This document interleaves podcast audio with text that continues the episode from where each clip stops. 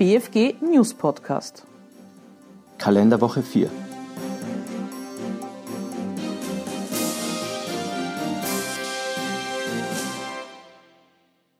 Kein Werbungskostenabzug bei Einkünften aus Kapitelvermögen. Ein Abzug von Aufwendungen, die mit veranlagungsentbesteuerten sowie durch die Kapitalertragssteuer abgegoltenen Einkünften aus Kapitalanlagen im Zusammenhang stehen, ist nicht zulässig.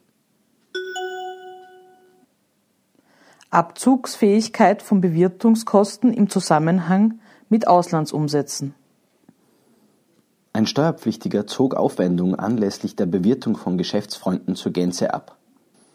Die Abgabenbehörde anerkannte diese dem Grunde nach als Aufwendung mit eindeutigem Werbecharakter und betrieblicher Veranlassung, kürzte sie jedoch um die Hälfte.